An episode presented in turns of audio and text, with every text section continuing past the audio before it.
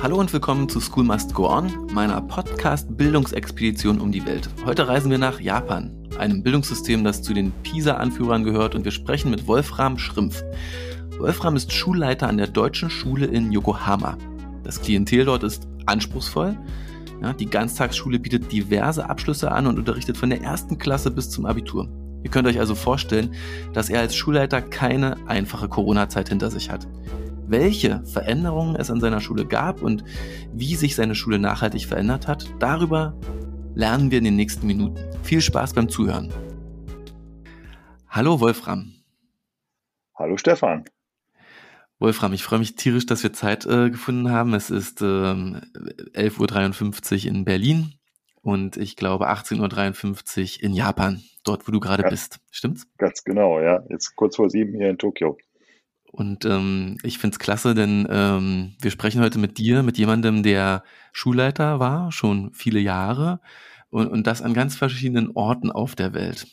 Du warst in China Schulleiter, du warst in, ähm, in Leverkusen Schulleiter und äh, du bist jetzt in Japan Schulleiter. Wie mhm. wird man denn Schulleiter an internationalen Schulen? Also ich bin ja nicht wirklich an einer internationalen Schule, sondern an einer deutschen Schule. Ähm, das ist ja hier die deutsche Schule Tokio Yokohama, also eine der 140 deutschen Auslandsschulen.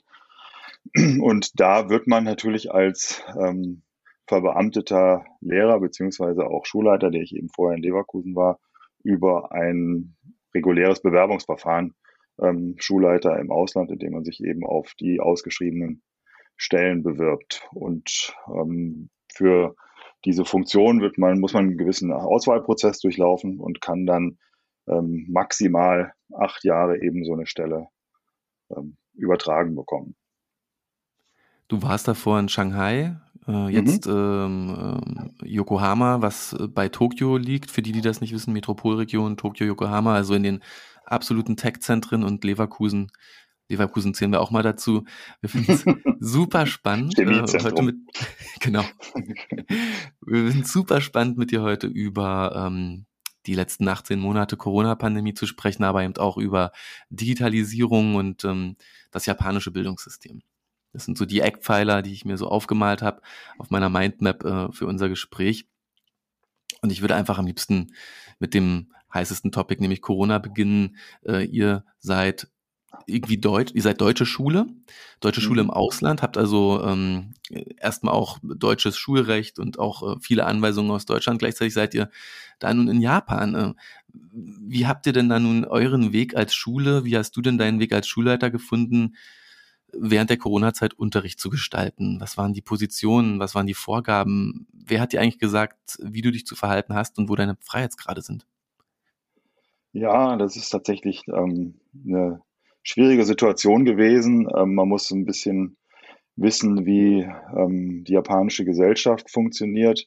Ähm, Corona ist hier im Februar 2020 bei uns angekommen. Das haben, denke ich mal, viele in Deutschland auch mitbekommen durch dieses ähm, Kreuzfahrtschiff, das in Yokohama im Hafen lag und wo dann ja ein erster Hotspot ähm, sich tatsächlich gebildet hat.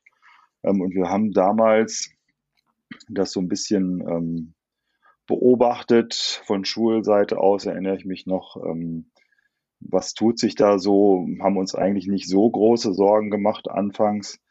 Ähm, wir haben uns aber so ein bisschen auch vorbereitet, erinnere ich mich auch noch, wir haben so ein Ritual ähm, an der Schule, dass wir montags morgens alle Schüler in der Aula versammeln zum sogenannten Montagmorgenauftakt. Und wir beginnen dann, also Grundschule, ähm, alle Grundschüler und alle Schüler des Gymnasiums ähm, versammeln sich da und wir beginnen dann die Woche gemeinsam mit ähm, Schülerpräsentationen und ähm, auch ja, mit Ansagen, was in der Woche so los ist und am Ende werden die Geburtstage vorgelesen. Und da haben wir extra mal eine ähm, einen Montagmorgen Auftakt zum Thema ähm, Corona gemacht. Wie sollten wir uns verhalten und wie schützen wir uns?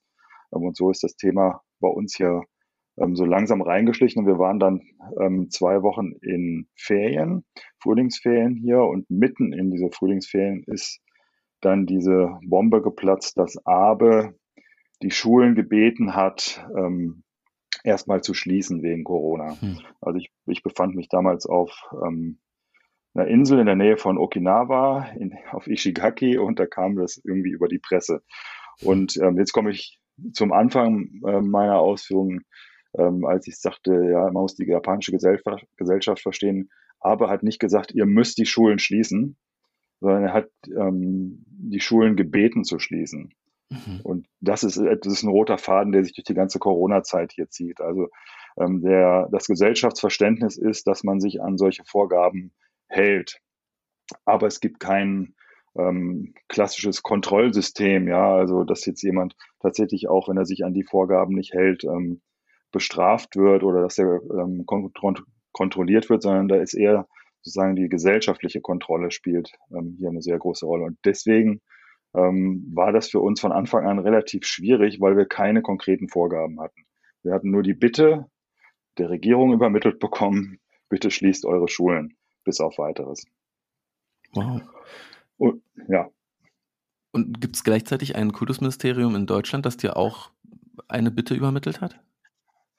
Zu dem Zeitpunkt noch nicht. Nee, also wir haben ähm, ja das, ähm, Kult, äh, die KMK, also die Kultusministerkonferenz, hat einen Unterausschuss, den Bund-Länder-Ausschuss für schulische Arbeit im Ausland, ähm, die sozusagen ähm, schulaufsichtliche Funktion haben für uns ähm, insbesondere halt bezüglich der Abschlüsse, die wir erteilen. Wir erteilen ja ähm, Abschlüsse, die in Deutschland voll anerkannt sind. Von daher müssen wir eben auch uns an die Vorgaben ähm, der KMK halten. Und ähm, die haben dann auch, das fing glaube ich auch im März an dann, ähm, weil das ja in mehreren Ländern hier in Asien ähm, anfing, in China war es zuerst, ähm, dass sich da Corona manifestierte, ähm, haben die ähm, regelmäßig Rundbriefe geschickt, in denen insbesondere halt ähm, die Frage wie soll Leistungsbewertung aussehen, wenn die Schule geschlossen ist? Ähm, wie mhm. sollen die anstehenden Prüfungen abgenommen werden? Dazu muss man auch wissen, dass wir hier im äh, Auslandsschulwesen die Abiturprüfungen zu Beginn des zweiten Halbjahres, der zwölf schon, ähm, erledigen, die schriftlichen. Da, jetzt merkt man wieder so ein bisschen die Hoheit der KMK, da wir die ähm, schriftlichen Prüfungen hier durchführen, erst korrigieren, zweit korrigieren, dann nach Deutschland schicken und dann werden die nochmal ähm, sozusagen dritt korrigiert, gegenkorrigiert und von dort werden auch die endgültigen Noten festgelegt. Deswegen ist es ein relativ langer oder aufwendigerer Prozess, deswegen werden die schriftlichen Klausuren schon relativ früh geschrieben und das fiel halt genau in diese Zeit. Also ich erinnere mich noch, dass in China, also Shanghai und Peking, glaube ich, und Hongkong, wenn ich richtig lag, äh, richtig liege, dass die ihre schriftlichen Klausuren zu dem Zeitpunkt gar nicht schreiben konnten, ähm, weil eben die Schulen auch geschlossen waren und ähm, die ihre Termine verschieben mussten. Wir hatten Glück, wir hatten das gerade noch vor den Frühjahrsferien ähm, und unsere Schüler sind dann ähm, erstmal nicht mehr in die Schule gekommen, aber hatten immerhin ihre Klausuren schon erledigt. Und wenn du jetzt auf die Zeit schaust, die, ähm, die vergangen ist, ähm, Corona, Hybridunterricht, ähm, Homeschooling, was, ähm, was an Schulstruktur hat sich äh, dauerhaft für dich geändert? Gibt es jetzt mehr Hybridunterricht bei euch? Ähm, sind digitale Tools im Schulalltag angekommen und, und bleiben auch und sind Teil von Arbeits- und Unterrichtsorganisationen geworden? Auf jeden Fall. Also wir haben, wir waren nicht vorbereitet, muss man ehrlicherweise sagen. Also diese Schulschließung aus den Ferien heraus ähm, hat uns sehr viel abverlangt, weil wir nämlich innerhalb von einer Woche irgendwie ein ähm, System haben mussten, um ähm, ja, den Unterricht fortführen zu können. Ähm, das haben wir nach Meinung eigentlich aller in der Schulgemeinschaft sehr gut hinbekommen. Wir haben damals auf ähm, die Lernplattform Nerdle gesetzt. Ich weiß nicht, ob du die kennst. Ähm, mhm. Die ist mal entwickelt worden an der deutschen Schule Silicon Valley und ist eigentlich nicht für Distanzlernen entworfen worden, sondern eben für den Einsatz im, im Regelbetrieb. Ähm, aber wir haben uns für die entschieden, weil diese Lernplattform den Vorteil hatte, dass die Schüler sich eingeloggt haben und sie haben ihren Stundenplan als erstes gesehen und konnten dann auf die jeweilige Stunde und das ähm, Fach klicken und haben dann alle Materialien gefunden und ähm, Videolinks und was man eben dann so alles im digitalen Lernen während einer Schulschließung ähm, so gemacht hat. Und das fanden wir halt ähm, sehr günstig, weil wir gar keine Zeit hatten, mit den Schülern irgendwas ähm, zu trainieren oder mal zu üben oder mal auszuprobieren. Die mussten, die saßen halt alle zu Hause, durften nicht, ähm, nicht mehr in die Schule und ähm, wir wollten halt von Anfang an sofort Unterricht machen. Und das ist damit relativ gut gelungen. Das haben wir drei Monate gemacht, ähm, Ende des Schuljahres, also im Juni konnten wir wieder zurück und haben dann ähm, fünf Wochen lang ähm, so ein Wechselsystem gehabt. Also hatten die Klassen halbiert, ähm, damit die Schülerzahlen geringer sind und an dem einen Tag war die eine Hälfte da, an dem anderen die andere. dann sind wir in die Sommerferien gegangen und seit diesem Schuljahr ähm, sind wir, haben wir nicht mehr geschlossen. Also wir sind seitdem in Präsenz mit vielen ähm, Regelungen und, und ähm, Vorgaben, was nicht möglich ist, also so ähnlich wie das in Deutschland, ähm, glaube ich, jetzt gerade auch ist. Aber ähm, wir haben eigentlich in Präsenz unterrichtet und von daher ähm, deine Frage zielte darauf ab, was haben wir mitgenommen? Wir haben sehr viel mitgenommen, weil wir ähm, das, was wir in diesen drei Monaten über die Lernplattform gelernt haben, also wie kann ich ähm, ja mit digitalen Medien unterrichten, wenn ich die Schüler nicht vor mir habe, ähm, weil wir das jetzt mit in den Unterricht ähm, rübergenommen haben. Wir haben die Lernplattform gewechselt, weil ähm, der Support bei Nerdle an äh, fast nur einer Person hing und ähm, da auch so die Signale kamen, ähm, dass er ein Stück weit an seine Kapazitätsgrenzen geraten ist. Und wir arbeiten seit ähm, September mit der HPI Schulcloud. Das wirst du, die wirst du wahrscheinlich kennen, vermutlich, weil der in mhm. Deutschland auch mhm. bekannter ist. Ähm, und haben das Glück gehabt, dass ich genau zum nächsten Schuljahr ähm, eine Kollegin hierher geholt habe, die aus Berlin kommt, die von einer Informatikerschule kommt, ähm, die das Ganze aufgesetzt hat und von Anfang an äh, permanent Fortbildung für die Kollegen angeboten hat. Also nicht nur in der Nutzung der Lernplattform, sondern auch überhaupt im digitalen Unterrichten.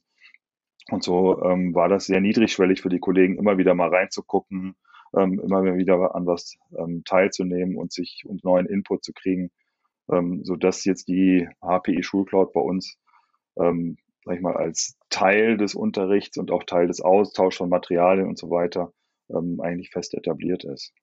Das klingt auch um, ähm, für euch nach einer ziemlich steilen Lernkurve in den letzten Monaten.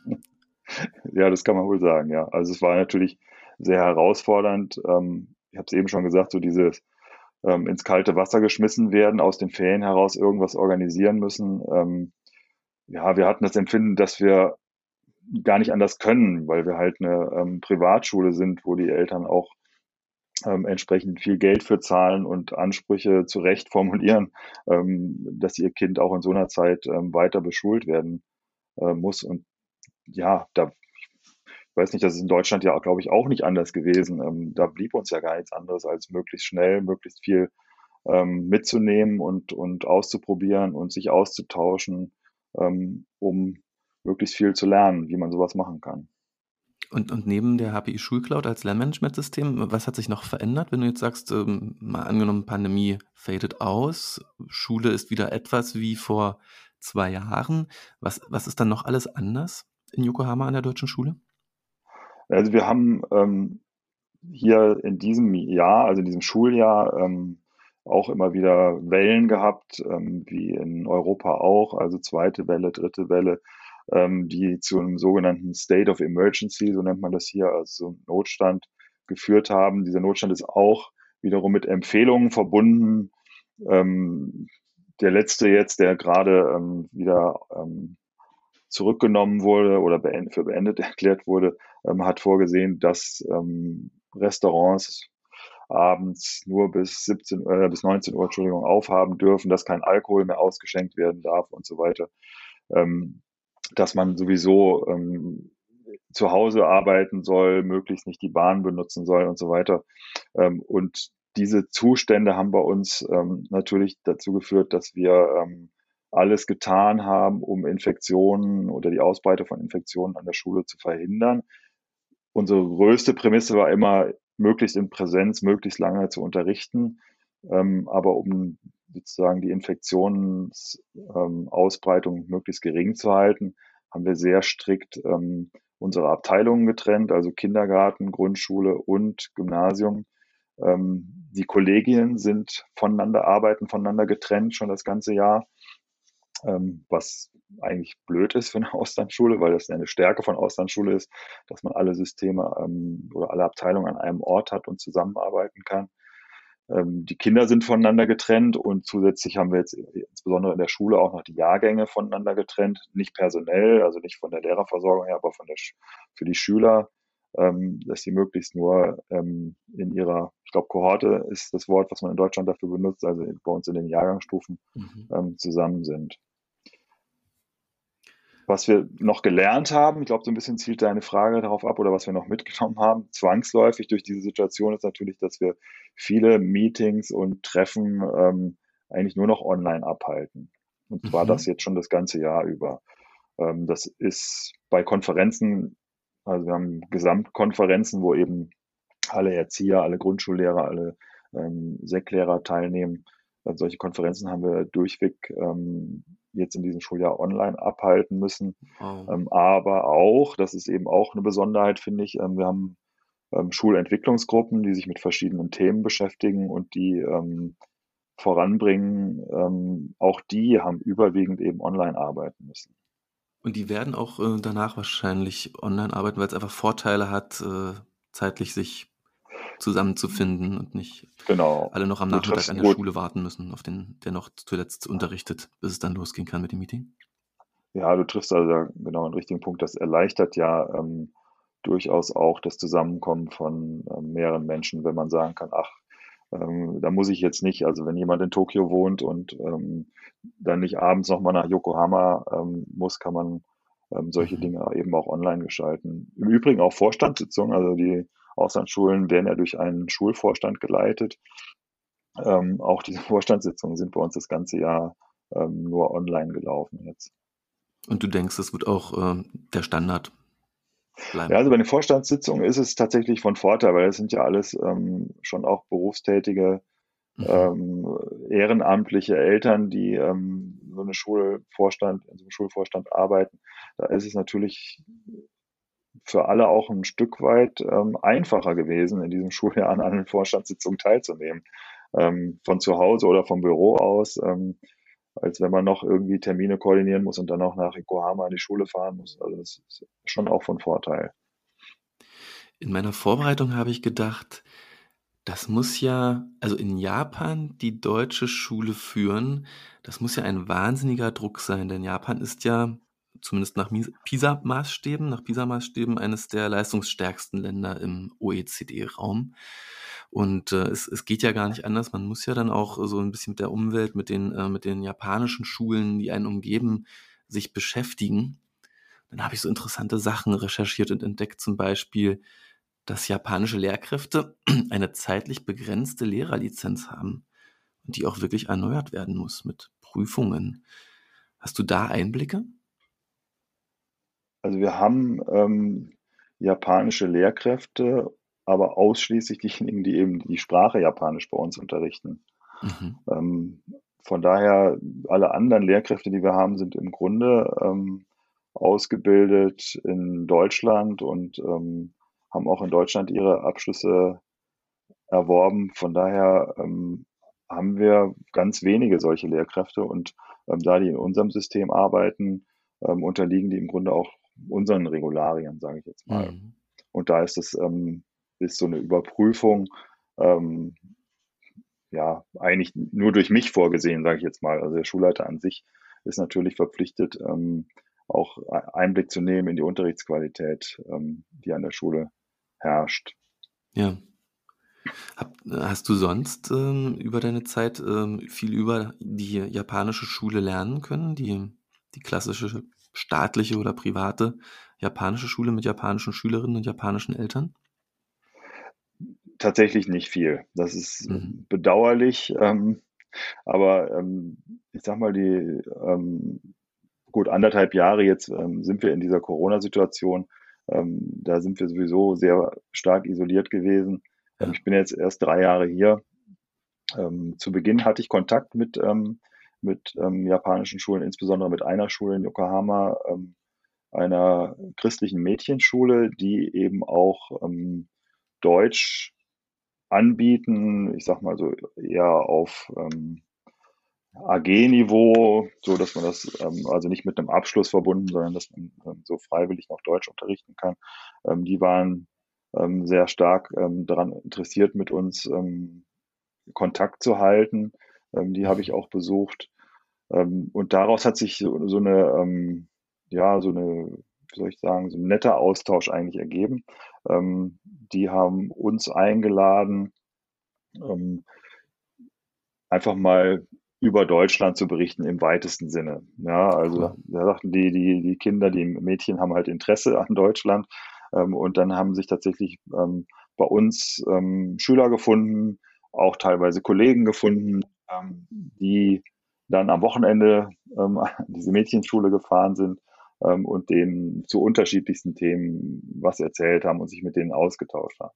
Spannend. Das ist möglich bei uns, weil wir eine Schule sind, die ähm, ja, die so eine besondere ähm, Mischform an Klientel hat. Unsere Schule, muss man wissen, ähm, hat 60 Prozent halbjapanische Kinder. Mhm. Also 40 Prozent sind im Grunde ähm, Expat-Kinder, also deutsche Familien, die für einen begrenzten Zeitraum ähm, hierher kommen, ähm, weil die Eltern beruflich hier ähm, hierher kommen. Ähm, aber 60 Prozent sind tatsächlich ähm, aus Familien, wo ein Elternteil japanisch ist und ähm, die sprechen dann auch Japanisch und Deutsch. Von daher ist diese Konstellation ähm, für diesen Austausch natürlich optimal. Denn die Kinder dort, ähm, die haben ein Interesse an Deutschland, ein Interesse an Deutsch, ähm, aber das, das deutsche Sprachniveau ist gar nicht gegeben, um sich da auf Deutsch auszutauschen. Also von daher ähm, ist das für die ähm, eine echte Win-Situation gewesen, mit uns zu arbeiten, weil wir eben ähm, Kinder haben oder auch Mitarbeiter, ähm, die halt auch fließend Japanisch sprechen und ähm, auf die Art und Weise ähm, ja da so ein bisschen unsere deutsche Kultur im weitesten Sinne oder was die Kinder eben interessiert, auch weitergeben können. Nun liest man ja, dass die ähm, japanischen Eltern auf besondere Weise mit einbezogen werden in den Bildungsauftrag und ähm, man liest dann ja auch immer von den, den Yuku, den ja, Paukschulen oder Nachhilfeschulen, die so für spezielle Prüfungen und Leistungstests vorbereiten sollen und in denen japanische Kinder nach der Schule noch viele Stunden verbringen. Gibt es dieses Phänomen dann an der deutschen Schule auch oder merkst du, dass das bei euch eher nach, nach deutschen ähm, Mechanismen, Strukturen oder Standards läuft. Also am Nachmittag eher die Musik, der Sport und, und etwas Hausaufgaben, aber eben nicht das, das so harte Pauken, wie man es zumindest aus Studien und aus, aus Medienberichten in, in Japan immer wieder liest. Ich denke, das gibt es bei uns an der Schule auch. Aber es ist nicht die Mehrheit, das auf, auf keinen Fall. Also die, das, was ich sagte über die Zusammensetzung, das ähm, spiegelt sich da schon auch. Ähm, in Japan sind ähm, an den Schulen eben auch die Club, Clubaktivitäten wichtig. Das wirst du wahrscheinlich auch gehört haben. Mhm. Also das ähm, ja gerade in Junior und Senior High Schools ähm, Sportclubs wichtig sind und Kalligrafie, Malerei und so weiter und diese Clubaktivitäten ähm, finden ja in der Regel ähm, dann eben auch im Anschluss an die Schule statt. Und das ist bei uns auch stark angefragt. Also da mhm. ähm, haben die Kinder auch Interesse. Aber du hast recht, es, wir haben schon auch Kinder, ähm, insbesondere wenn es um die japanische Sprache geht, ähm, die dann am Wochenende ähm, auch noch extra eben Japanisch lernen. Das liegt auch daran, dass ähm, unser Japanischunterricht, also wir haben ähm, Japanisch-Muttersprachenunterricht ähm, bis zum Abitur im Übrigen und die Kinder können auch Japanisch als Abiturfach bei uns belegen. Ähm, aber dieser japanische Unterricht erreicht natürlich nicht das sprachliche Niveau, das man an der japanischen Schule erreicht. Ähm, ist irgendwie auch, glaube ich, für jeden ein oder nachvollziehbar, ähm, weil die Kinder ja in der deutschen Schule überwiegend auf Deutsch unterrichtet werden, ähm, ist sozusagen der, dieses japanische Sprachbad an der Schule nicht ausreichend, um so ein ähm, hohes Sprachniveau zu erreichen. Aber das ist eben auch ein Grund, warum Eltern ihre Kinder dann ähm, abends oder am Wochenende noch zusätzlich ähm, Japanisch lernen lassen. Aber die pauken eben nicht Naturwissenschaften und Mathe und ähm, machen da eine Kluft ah. auf zwischen den einen und den anderen Schülern, die das machen oder nicht machen weil die Eltern das entweder pushen oder nicht, sondern es ist dann eben eher ergänzend. Also ich würde sagen, es gibt es natürlich, also uns ist es in der, ähm, in der, in der Zeit der Schulschließung aufgefallen. Ne? Also wo wir eben mit der Lernplattform gearbeitet haben, dass man da gesehen hat, zu welchen Zeiten die Kinder ähm, teilweise mhm. noch ihre Aufgaben hochladen oder arbeiten. Da haben wir schon ähm, wirklich auch oft gesagt, ähm, und ich glaube, wir haben sogar ähm, so eine Empfehlung an die Eltern geschrieben, meine ich mich zu erinnern, dass wir gesagt haben, nee, besser nur bis 19 Uhr, ja, und danach sollen die Kinder eigentlich nicht mehr noch vorm Rechner sitzen und ihre Aufgaben erledigen, weil wir das Gefühl hatten, dass das so ein bisschen ähm, Überhand nahm, dass die da auch noch nachts gearbeitet haben. Also es gibt es schon. Ähm, und es ist aber nicht die Mehrheit. Und ich sehe auch tatsächlich nicht, weil du sagtest, dass da so eine Kluft entsteht, ähm, das sehe ich eigentlich auch nicht unbedingt. Nee. Wie leicht ist es dir eigentlich gefallen, äh, in diesen Monaten der Pandemie, als gerade auch so viel Veränderung losging, das Kollegium mitzunehmen und fortzubilden? Und, und wie hast du das gemacht? Ja, das ist wirklich nicht einfach gewesen. Das stimmt. Also die, ähm, wir hatten, als wir also aus den Ferien kamen und umgestellt haben auf ähm, Distanzlernen, hatten wir genau einen Tag, um das Kollegium nochmal zusammenzubringen ähm, und haben an dem Tag wirklich von morgens bis abends ähm, Schulung gemacht und Einführung. Ähm, und danach ähm, ja waren alle zu Hause, haben alle irgendwie zu Hause gesessen. Und ähm, da haben wir schon auch gemerkt, ähm, ja, es geht ja nicht nur darum, ähm, sozusagen die technischen ähm, Fähigkeiten umzusetzen, sondern auch, ähm, es geht auch um den Austausch, ähm, den kollegialen Austausch, der so ein bisschen schwieriger oder deutlich schwieriger wird, wenn jeder nur noch zu Hause sitzt. Und ich habe da mit meinem ähm, Schulleitungsteam, ähm, wir sind, ähm, wie viel sind wir? Ich glaube acht oder neun Leute, ähm, haben wir das Kollegium in Kleingruppen aufgeteilt und haben dann ähm, regelmäßige Feedback-Gespräche in diesen Kleingruppen gemacht. Also jeder hat ähm, so eine Gruppe gehabt von fünf, sechs Kollegen und man hat sich getroffen und hat sich ähm, einfach darüber ausgetauscht, wie läuft es, wo sind Schwierigkeiten, was braucht ihr noch, ähm, wo ist noch Bedarf. Ähm, und diese Treffen haben wir regelmäßig gemacht und dann haben wir uns wieder als ähm, Schulleitungsteam zusammengesetzt und haben einfach mal berichtet, was ähm, so aus allen von allen Seiten kam und haben dann entsprechend ja was auch immer Tutorials angeboten oder mhm. Plattformen, wo man sich austauschen kann oder nochmal ein Treffen ähm, zu bestimmten Themen online. Also so haben wir das Kollegium relativ ähm, ja, versucht, relativ eng zu begleiten. Und ich würde raten, ähm, dank eines relativ hohen sozioökonomischen Standards ähm, in der Schülerschaft hattet ihr jetzt nicht viele Probleme, was die Geräteverteilung bei den Schülern angeht. Jeder hat wahrscheinlich sein Internet und Tablet oder Laptop oder beides äh, gehabt, als es dann losging. Ja, also das würde ich sagen. Es gab einzelne Fälle, ähm, wo es, wo wir dann gemerkt haben, dass es, ähm, dass es Schwierigkeiten gab. Insbesondere halt, das muss man sich auch klar machen, ähm, bei den Familien, die mehrere Kinder haben und auch noch mehrere Kinder in unterschiedlichen ähm, Abteilungen oder Jahrgangsstufen. Also wenn man zwei Grundschulkinder hat und ein Kind in der siebten Klasse, ähm, die alle gleichzeitig zu Hause sitzen und ähm, über das Distanzlernen ja alle ähm, ein Gerät brauchen, an dem sie arbeiten können. Da haben Familien schon mal ähm, dann irgendwie so auch Zeiten organisieren müssen, wo sie, wo sie die Geräte verteilen. Ne? Also da kann mhm. der eine jetzt mal an den, an den ähm, PC und der andere muss am iPad arbeiten und so weiter. Aber grundsätzlich hatte ich das Gefühl, ähm, dass die dass die Versorgung mit Endgeräten ähm, in den wenigsten Fällen eine Schwierigkeit war. Also höchstens die Organisation der Nutzung dieser Geräte. Und kannst du dir vorstellen, gerade auch als, ähm, ähm, als deutsche Schule, dass in Zukunft ähm, teilweise Unterricht von Lehrern gemacht wird, die gar nicht an der Schule sind? Man könnte sich das jetzt gerade ja für euch vorstellen. Wir brauchen da noch einen, einen Mathelehrer, der Mathe auf mhm. Deutsch unterrichtet. Den haben wir einfach gerade nicht da in, in Tokio oder in, in, in Yokohama. Aber hey, dann nehmen wir den eben aus, nehmen wir den eben aus Leverkusen. Der äh, kann sich ja einschalten und die, die Klasse unterrichten, wenn das mal sein muss, über drei Monate. Gibt es solche Gedanken innerhalb der Community der Internet, der, der, der deutschen Schulen im Ausland? Ja, also ich, ich sag mal jetzt von der anderen Seite her, es gab bei uns ähm, das Problem, des, sag ich mal, dieser strikten Abschottung von Japan. Also dass mhm. man ähm, fast nicht, also ich konnte über ein Jahr lang gar nicht ausreisen, dann wäre mein Visum verfallen, ähm, wenn ich ausgereist wäre und wäre ich gar nicht mehr zurückgekommen. Ähm, Im Anschluss dann kam jetzt die Phase, ähm, wo ganz strikte Quarantänebestimmungen sind, wenn man ausreist und wieder einreist. Ähm, und da hatten dann viele Familien, also insbesondere die deutschen stämmigen Familien, unsere Expat-Familien natürlich den Wunsch, ähm, ich glaube, es waren die Weihnachtsferien, die wir drei Wochen haben, nach Deutschland zu reisen, ähm, um mal wieder ähm, die ähm, Verwandtschaft und die Freunde in Deutschland sehen zu können.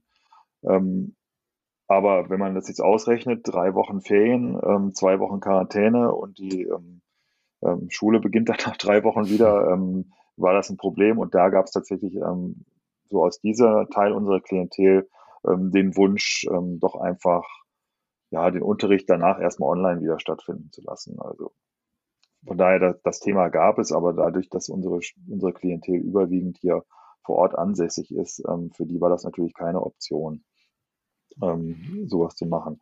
Wir hatten noch eine weitere Situation ähm, im letzten Sommer, auch aufgrund dieser Einreisebestimmung, dass gar nicht klar war, ob unsere neuen Kolleginnen und Kollegen alle einreisen dürfen.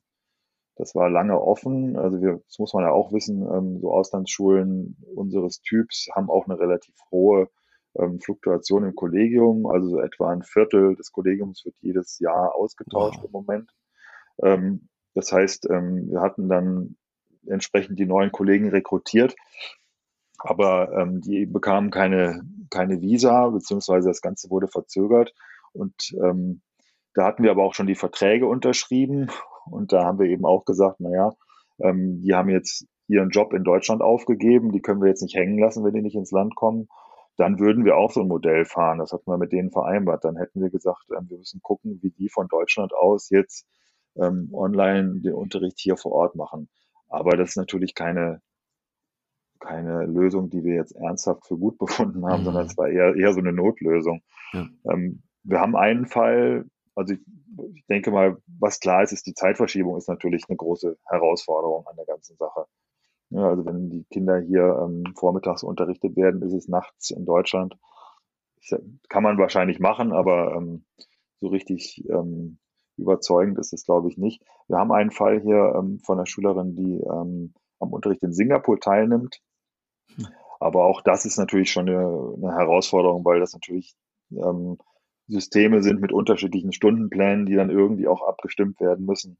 Ähm, also Lange Rede, kurzer Sinn. Ähm, wir sind froh, dass wir es nicht nutzen mussten bisher, ähm, dass wir eben alle vor Ort haben und das in Präsenz machen können. Ähm, als Notlösung haben wir es tatsächlich auch schon mal andenken müssen und auch angedacht, ja. In einem Interview mit dir habe ich gelesen, dass du während der Pandemie besonders versucht hast, soziale Interaktion unter den Schülerinnen weiter zu ermöglichen. Wie habt ihr das denn organisiert, wahrscheinlich auch mit Videokonferenz, aber das ist ja immer nur erstmal das Tool.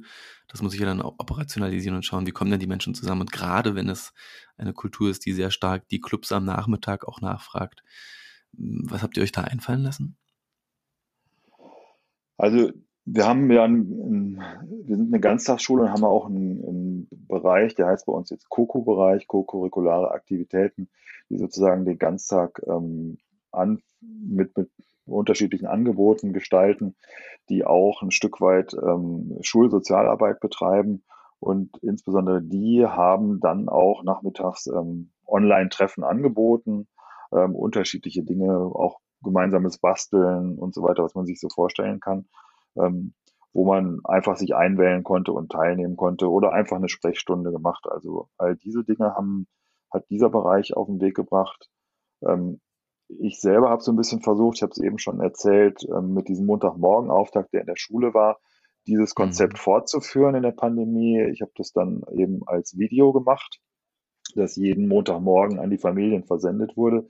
Ähm, das habe ich einfach so, sag ich mal, aus dem Impuls heraus gemacht, weil ich das Gefühl hatte, ähm, ja, man braucht etwas, was diese gesamte Schulgemeinschaft so zusammenhält. Ne? Also so einen fixen Termin, wo alle dasselbe ähm, sehen und erleben und miteinander ähm, wieder zusammenkommen.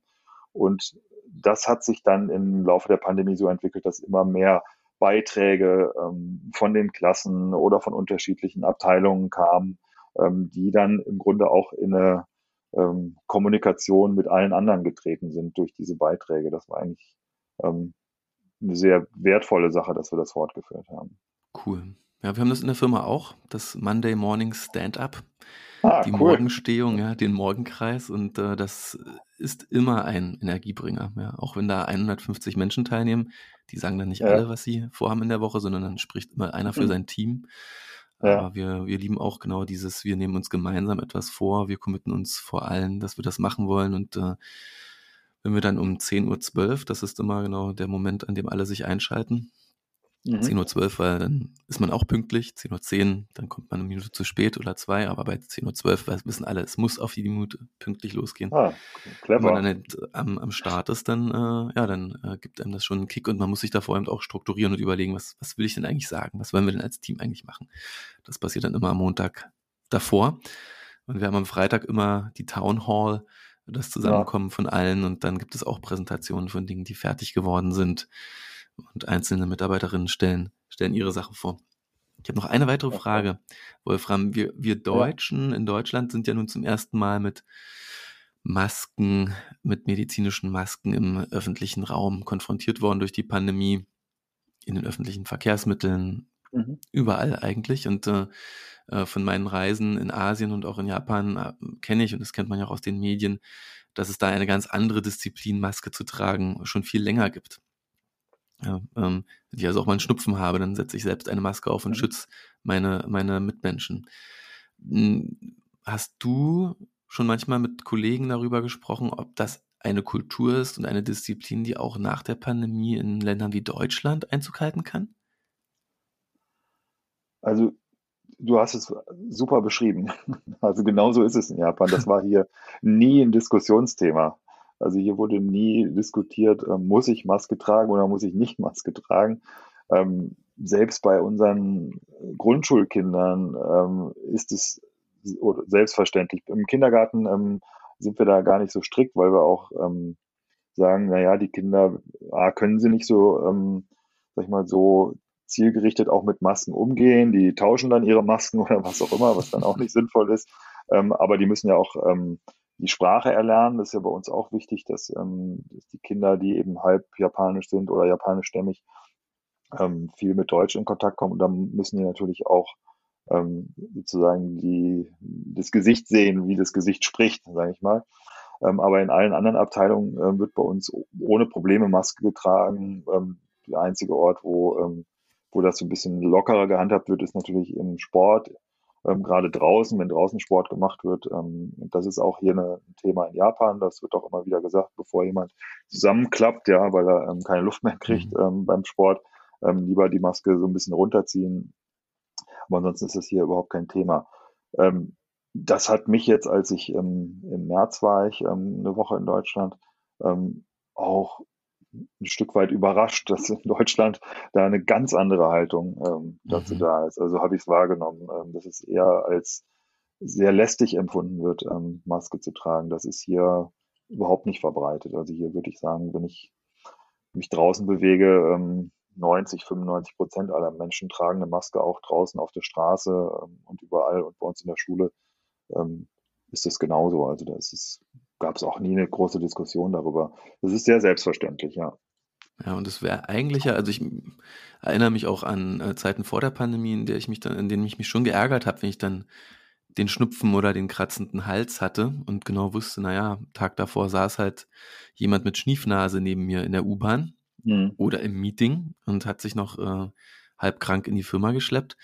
Äh, das manchmal habe ich schon gesagt, das ist eigentlich Körperverletzung äh, ja. erkältet oder krank, äh, ungeschützt mit äh, in die Nähe anderer Menschen zu gehen. Und ich hoffe manchmal eigentlich, dass wir in Deutschland als Gesellschaft das lernen und aus der Pandemie mitnehmen. Nicht nur, wenn es Corona okay. gibt, sondern auch, wenn es die Grippe oder den gewöhnlichen Herbst- und Winterschnupfen gibt. Zu sagen, ich passe jetzt mal auf die anderen auf und ich oute mich, ja, mit der Maske, dass ich da was habe. Aber ich lasse ja genau nichts raus. Absolut. Also es ist ähm, auch, also haben auch alle mir hier bestätigt, dass seitdem wir Maske tragen, sie viel weniger Infektionen haben. Also ja. alle miteinander, ja. Mhm. Also auch weil die Kinder ja natürlich auch Masken tragen, das ist ja in der Schule auch nochmal für Lehrkräfte ähm, oder auch Kindergarten natürlich eine besondere ähm, sag ich mal, eine besondere Herausforderung, sich da nicht zu infizieren, wenn jemand mit Erkältung oder wie auch immer in die Schule kommt. Ähm, aber durch das Maske tragen äh, ist das ganz augenfällig, dass das ähm, viel weniger geworden ist und dass alle viel weniger krank geworden sind. Ja, wird spannend zu sehen, wie sich bei euch der Alltag äh, dann so einschleift in den nächsten Jahren und ob in ja. Deutschland auch was davon hängen bleibt.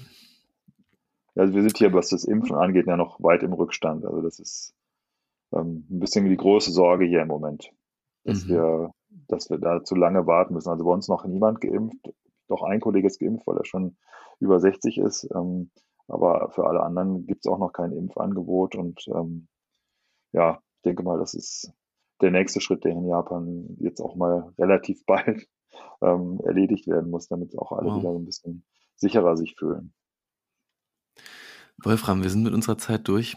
Ich fand das okay. super interessant. Ich glaube, wir haben ganz viel Werbung gemacht für deutsche Schulen im Ausland, für Japan. und das gehen die Bewerbungen ein nach diesem Podcast. Und ähm, ich freue mich, dass wir Zeit hatten, einmal zu hören, wie es dir in den letzten Monaten erging. Dankeschön. Mir hat es auch viel Spaß gemacht, ähm, einfach mal auch nochmal zu rekapitulieren, ähm, was waren so die Herausforderungen und ähm, wie haben wir das gemanagt. Und du bist ein sehr angenehmer Gesprächspartner. Danke dir. Ciao, tschüss. Danke fürs Zuhören bei dieser Folge von School Must Go On. Damit du die neuesten Folgen immer direkt aufs Smartphone bekommst, abonniere doch diesen Podcast bei iTunes, Spotify oder deiner Lieblingspodcast-App. Für Ideen und Anregungen schreib mir unter podcast.sofatutor.com. Ich freue mich immer über neue Follower auf Twitter oder LinkedIn und diskutiere dort auch gern weiter. Ciao und bis zum nächsten Mal.